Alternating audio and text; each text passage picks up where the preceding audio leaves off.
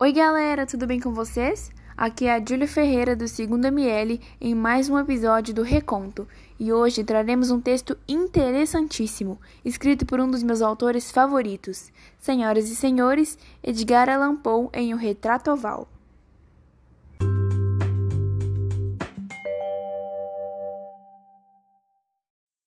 Então, vamos à sinopse.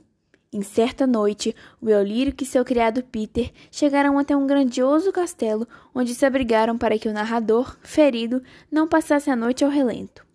Logo que se acomodam em um cômodo do lugar, o narrador percebe a rica decoração, mas já em mau estado, e começa a se interessar pelas diversas pinturas que se encontravam espalhadas pelo ambiente, junto com um pequeno livro que falava sobre as mesmas. Até que, em certo momento, ao mudar a posição do candelabro, ele nota um quadro em particular que lhe havia passado despercebido, um retrato oval de uma bela mulher que à primeira vista lhe pregou uma peça aos olhos. Admirado e assustado, ele passa uma hora observando o quadro da mulher, que parece ter algo diferente de todos os outros já vistos anteriormente. Ele então abre o livro e começa a ler a história daquela pintura. O pintor, apaixonado pela arte, pede à esposa que pose para sua pintura.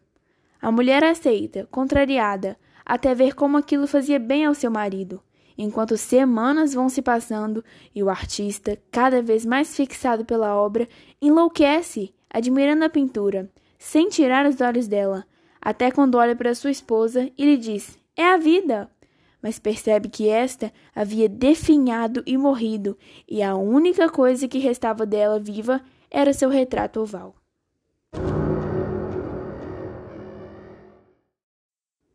Agora vamos falar sobre o cenário construído acerca do conto, que é constituído por uma atmosfera de mistério, suspense, algo macabro, principalmente porque se passa à noite, e ao longo do texto o autor engenhosamente aplica certos adjetivos na descrição do castelo, como no trecho uma dessas construções, misto de grandeza e melancolia, e juntamente com o fato que ele não era mais habitado, como podemos comprovar no trecho recentemente abandonado.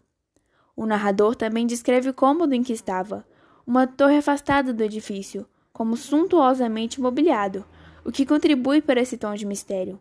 Um lugar com muitos detalhes curiosos e extravagantes, quase excessivamente decorado, mas afastado da vista de todos. Em esses quadros, suspensos não só nas principais paredes, mas também nos inúmeros recantos que a extravagante arquitetura do castelo tornava inevitáveis, percebemos exatamente isso: um excesso de informação que, à primeira vista, desperta a curiosidade do eu lírico. Além disso, a solidez do local nos dá uma pista de que o castelo seria uma verdadeira fortaleza, representada com pesadas portas das janelas do aposento. Ao longo do conto, percebemos o cenário ficar ainda mais misterioso, já que o criado havia adormecido e já passava da meia-noite quando o lírico vê aquele estranho quadro. E você, interlocutor, já havia percebido isso? Não? Então vamos fazer uma análise mais profunda. Vem comigo! A principal crítica trazida no conto O Retrato Oval, de Edgar Allan Poe, é acerca da paixão cega do pintor pela sua obra e a consequente divisão de sua atenção entre sua mulher e a arte, o que levou ambos à ruína. Quando ele começa a enlouquecer, não percebe que a vida, o objeto de obsessão do seu trabalho, estava se esvaindo bem ali, ao seu lado, com a infelicidade de sua esposa, já que ele enxergava mais o trabalho do que a própria essência da vida. Os momentos em família, amigos e até mesmo as novas oportunidades eram esquecidas. De maneira análoga, pode-se fazer uma comparação àquelas pessoas da sociedade que só enxergam o próprio ego e não percebem quando o outro precisa de ajuda, fazendo muitas vezes o papel de cego porque não quer ver a situação real.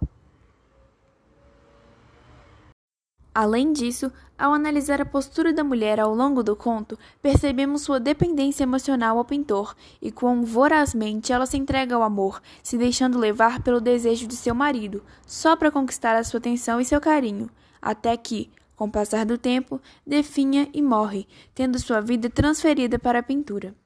Isso nos mostra como a relação do casal era tóxica, já que o marido, recém-casado, ao invés de aproveitar o matrimônio, só teve olhos para sua pintura.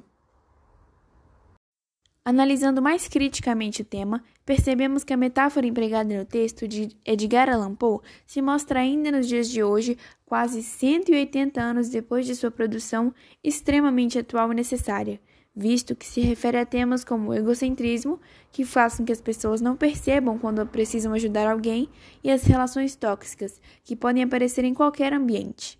Todos nós já vimos algum caso de relações, até mesmo familiares, entre indivíduos que viviam ou vivem em ambientes de angústia e sofrimento, o que infelizmente é um cenário em vários países do mundo, incluindo o Brasil. Nessa nova sociedade, onde estamos sempre buscando por mais informação, é sempre muito legal debater sobre esses temas, especialmente quando você os aprende de uma forma divertida, analisando textos, inclusive de terror. Bom, acho que já deu, né, galera? Muito obrigada por ouvirem até aqui e nos vemos no próximo episódio. Tchau, tchau!